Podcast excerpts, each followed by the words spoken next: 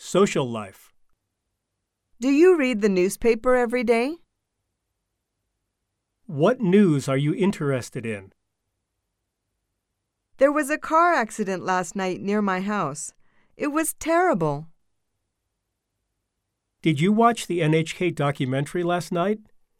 It was a very interesting program.